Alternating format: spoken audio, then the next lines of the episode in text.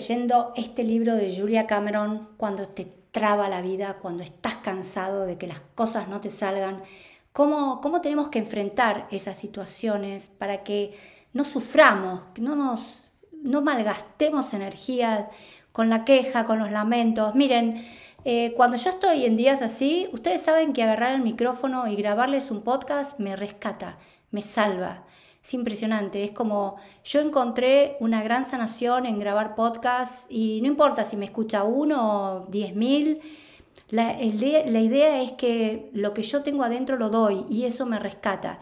Quizás ustedes pueden hacer lo mismo, que, que los rescatan. Bueno, vamos a seguir con el libro de Julia Cameron. Y Julia Cameron dice justamente esto, que la creatividad necesita un periodo de oscuridad.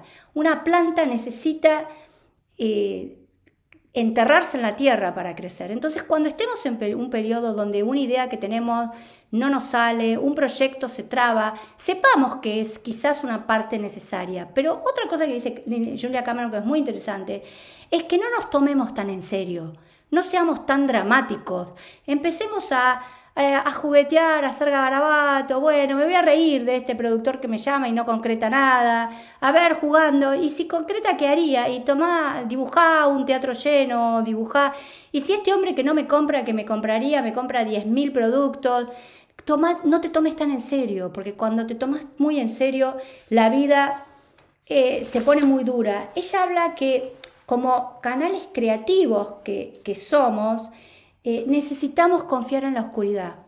Escuchen lo que dice ella, que es súper interesante. Como canales creativos que somos, necesitamos confiar en, en, el periodo de la oscuridad.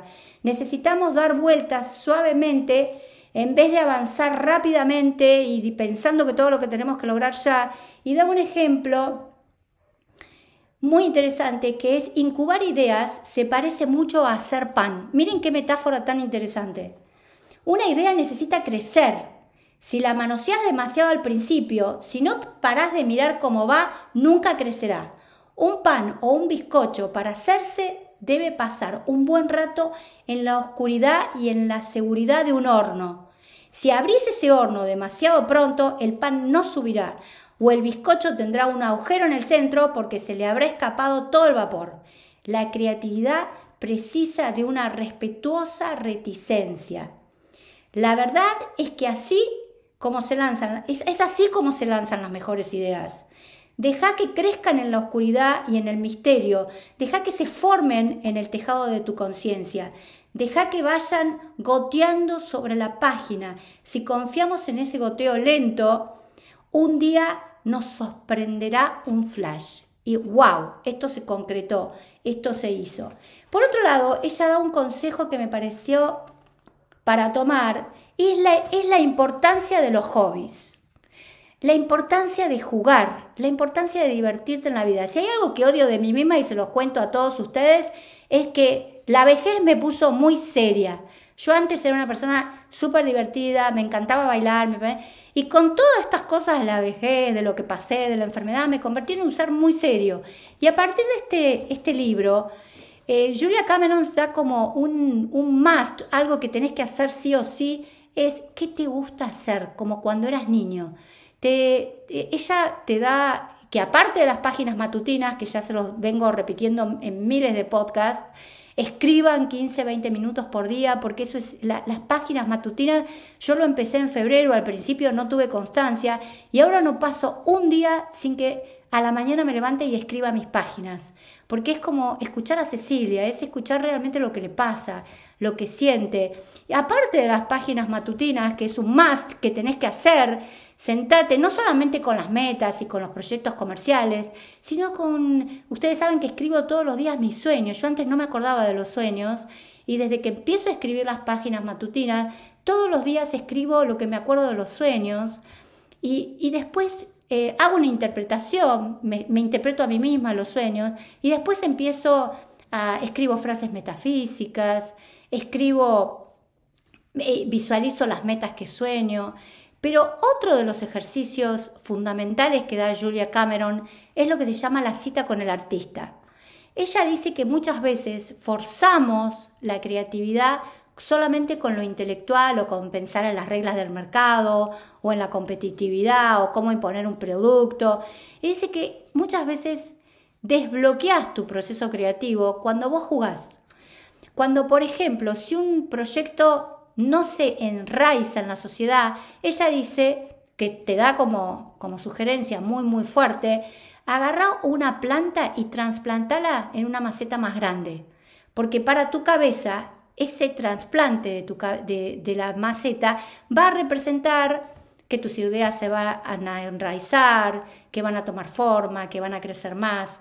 Otro consejo que da, por ejemplo, es eh, ¿Por qué? ¿Por qué es tan importante, como dice ella? La práctica de un hobby viene acompañada de los beneficios espirituales. Se produce una liberación hacia la humildad que viene dada por hacer algo de memoria. Mientras estamos al servicio de nuestro hobby, plantar una planta, eh, ella dice, por ejemplo, hacer una receta de sopa más rica, eh, anda a correr por el campo, lleva al perro a pasear, eh, hace algo que realmente, eh, anda al piano y toca una canción aunque te salga mal, empezá un hobby nuevo, artes marciales, taekwondo, agarrá una meditación que nunca conoces y empezá a hacerla, toca un instrumento y hacelo.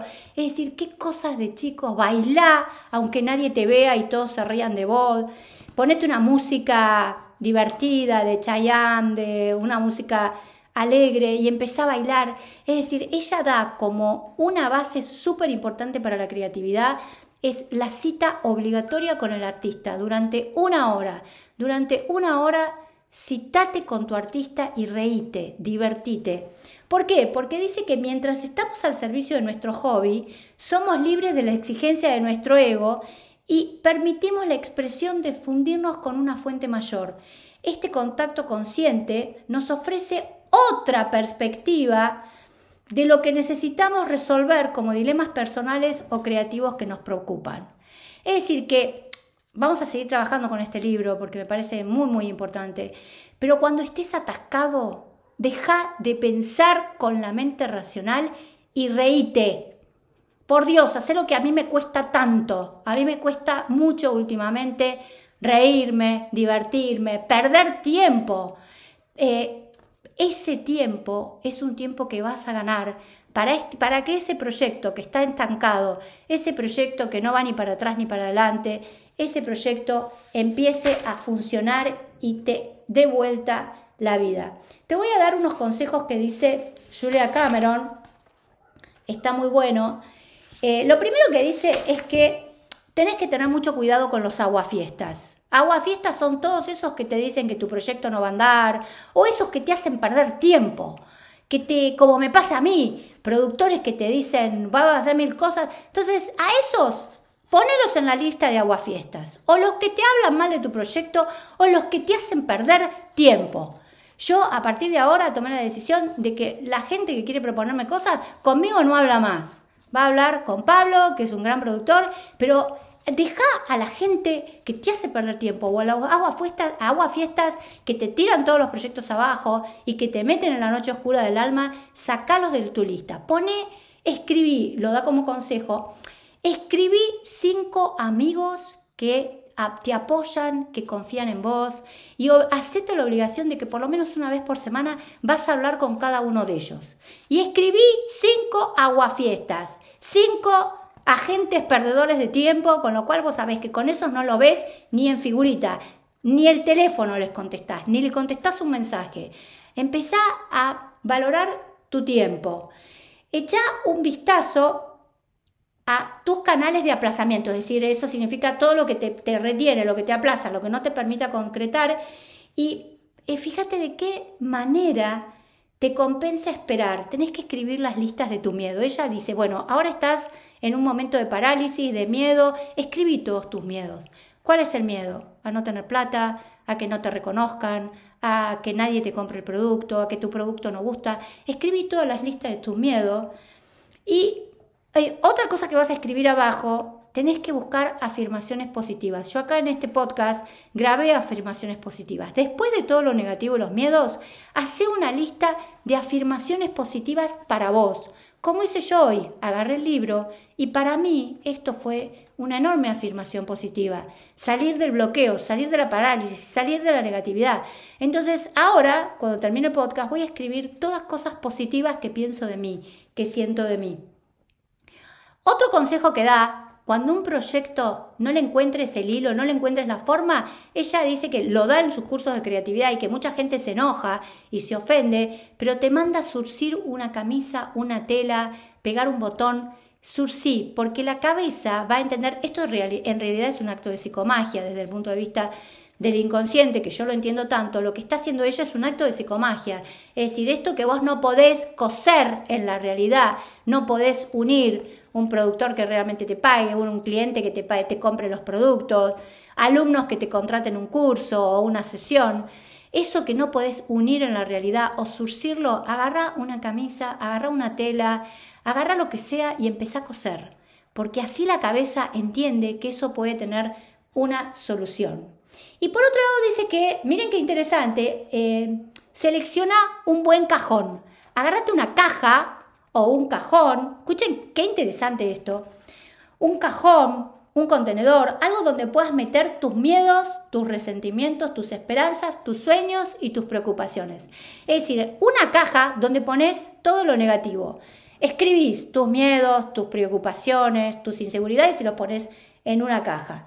Y después vas a hacer otra caja, otra caja que es una caja buena. Empezá con las listas de tus miedos de la, de la caja anterior y cuando estés preocupado, recuerdas que estás dentro de la caja de Dios. Es decir, agarrás la, caja 1 de los miedos, entonces lees el primer miedo, miedo a que nadie me, me preste atención. Entonces vas a ir a escribir en la caja de Dios, Dios está conmigo. Dios, es decir, de cada cosa negativa que pones en la caja 1, en la caja 2 escribí Dios está conmigo. Confío en el mundo espiritual. El universo tiene un lugar para mí compensa en esta... Está buenísimo el ejercicio eh, de las dos. Y después te dice que tenés que ser muy honesta con vos. ¿Qué es lo que más te gustaría crear? Te dejo como cierre de este podcast estas preguntas.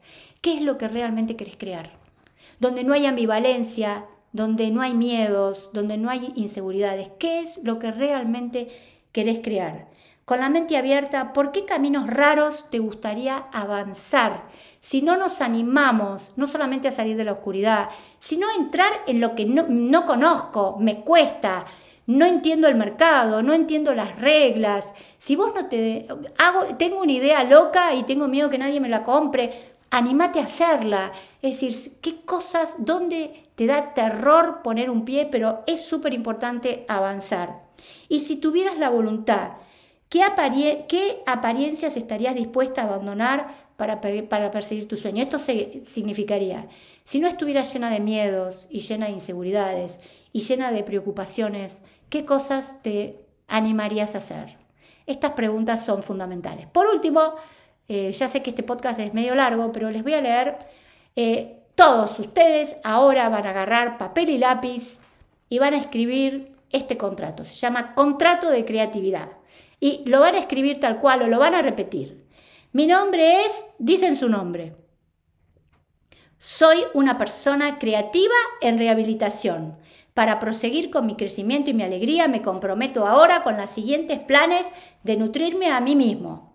Las páginas matutinas han sido muy importantes para mi descubrimiento. Yo, decís tu nombre, me comprometo aquí a seguir trabajando con ellas durante los próximos 90 días. Las citas del artista han sido fundamentales para desarrollar el amor por mí mismo y profundizar mi alegría de vivir. Yo, nombre, estoy dispuesto a comprometerme a otros 90 días de citas con el artista para cuidarme a mí mismo. En el proceso de seguir el camino del artista y de sanar mi artista interior, he descubierto que tengo una gran variedad de intereses creativos. Aunque espero desarrollar muchos de ellos, mi compromiso específico durante los próximos 90 días es permitirme investigar más en detalle. Ahí escriben su proceso creativo. Mi compromiso concreto con el plan de acción es una parte fundamental del trabajo de nutrir a mi artista. Para los próximos 90 días, el plan de acción creativo y autonutritivo es...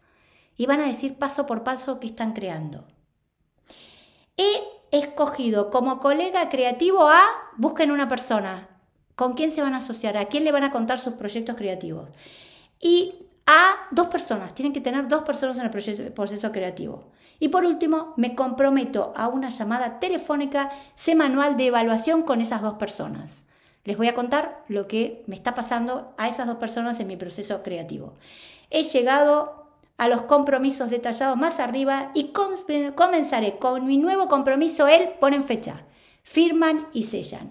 Gente, espero que estos dos audios, estos dos podcasts de cómo salir de los bloqueos creativos les hayan servido mucho cuando estén en riesgo de parálisis, de depresión, de decepción. Vuelvan a escuchar estos podcasts y sepan que en este planeta somos todos iguales. Y todos tenemos bloqueos, noches oscuras del alma, noches en que no damos más, pero para eso estamos, para entre todos hacer de esta vida lo que tiene que ser, un proceso creativo alegre, feliz, con risas. Un beso gigante para todos y nos vemos muy, muy prontito.